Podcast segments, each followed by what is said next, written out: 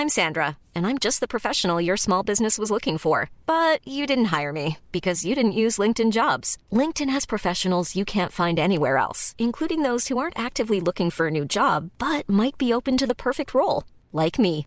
In a given month, over 70% of LinkedIn users don't visit other leading job sites. So if you're not looking on LinkedIn, you'll miss out on great candidates like Sandra. Start hiring professionals like a professional. Post your free job on linkedin.com/people today.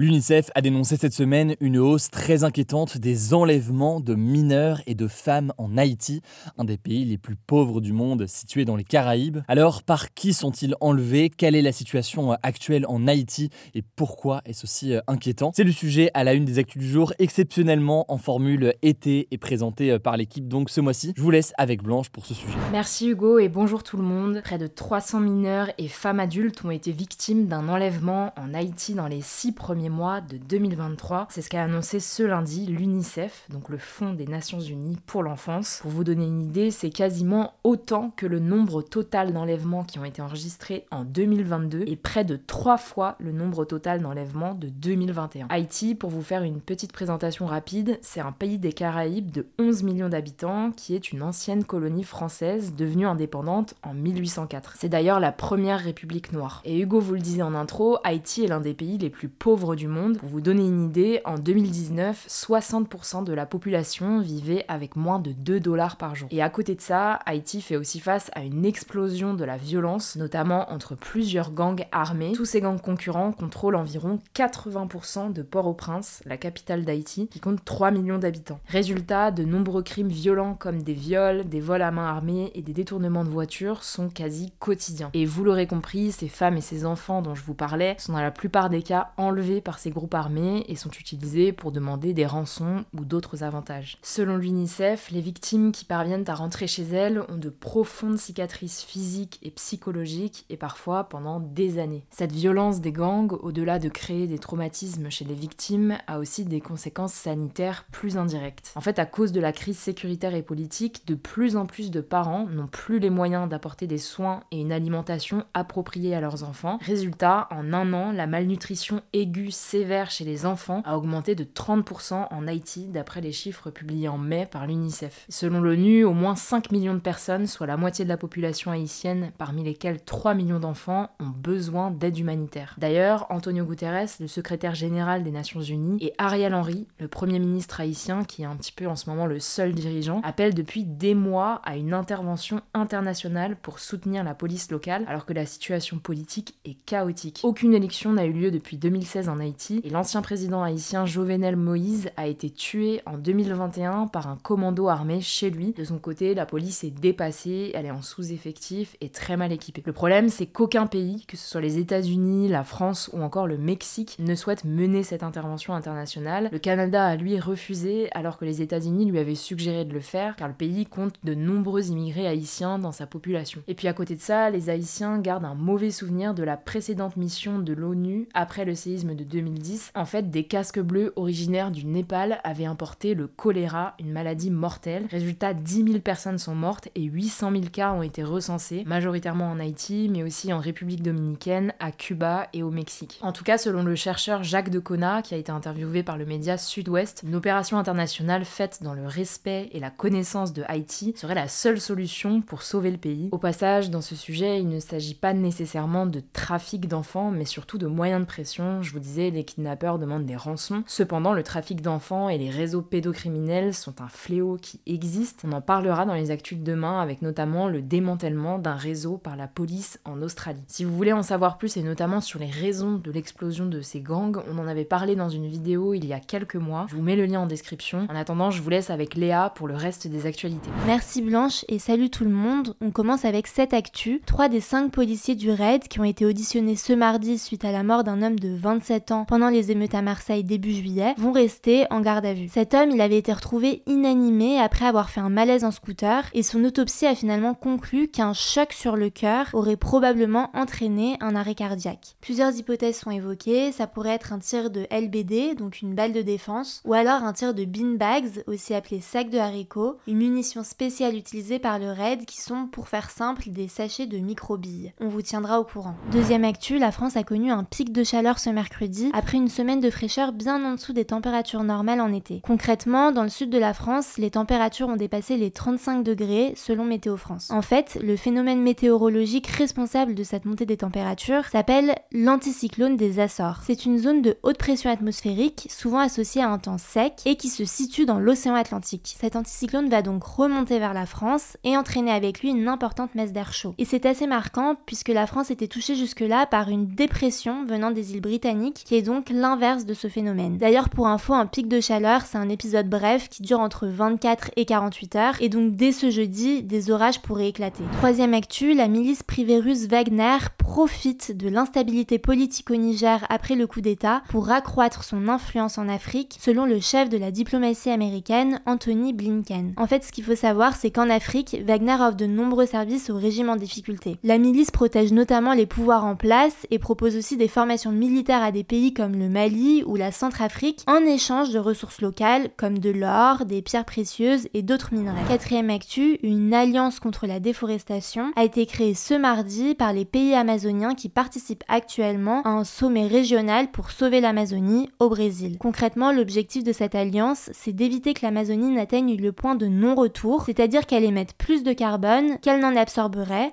ce qui aggraverait le réchauffement de la planète. Mais pour le moment, cette alliance ne présente aucun objectif commun pour éradiquer totalement la déforestation, ce que les organisations de défense de l'environnement regrettent. Par ailleurs, beaucoup reprochent à Emmanuel Macron de ne pas s'être rendu au sommet alors qu'il y était invité personnellement. En effet, 90% du département français de la Guyane se situe en Amazonie. Alors, l'Elysée n'a pas donné d'explication, mais selon France Inter, la France était conviée en tant qu'État associé et pas en tant qu'État de l'Amazonie, ce qui pourrait expliquer la décision du président de ne pas se rendre au Brésil en personne, ni d'envoyer les élus de Guyane française à sa place. Cinquième actu, la Banque mondiale, qui est chargée de financer des projets d'investissement dans les pays en voie de développement, a annoncé ce mardi qu'elle allait suspendre tout nouveau financement en Ouganda, un pays d'Afrique de l'Est, suite à une loi anti-LGBT+, qui a été votée en mai. Concrètement, cette loi, qui est considérée comme l'une des plus répressives au monde, prévoit de lourdes peines pour les personnes ayant des relations homosexuelles ou qui feraient, je cite, la promotion de l'homosexualité. Alors quand elle est passée, cette loi avait déjà suscité l'indignation de nombreuses associations ainsi que des menaces de gouvernements occidentaux. Et on finit avec cette sixième actualité, le réseau social X, anciennement appelé Twitter, a commencé à rémunérer ses abonnés à la formule payante Twitter Blue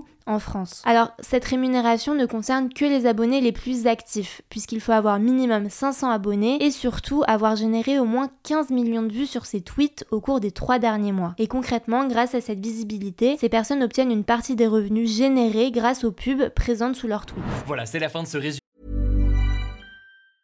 Mom deserves the best, and there's no better place to shop for Mother's Day than Whole Foods Market. They're your destination for unbeatable savings, from premium gifts to show-stopping flowers and irresistible desserts. Start by saving 33% with Prime on all body care and candles. Then get a 15-stem bunch of tulips for just $9.99 each with Prime. Round out Mom's menu with festive rosé, irresistible berry chantilly cake, and more special treats. Come celebrate Mother's Day at Whole Foods Market.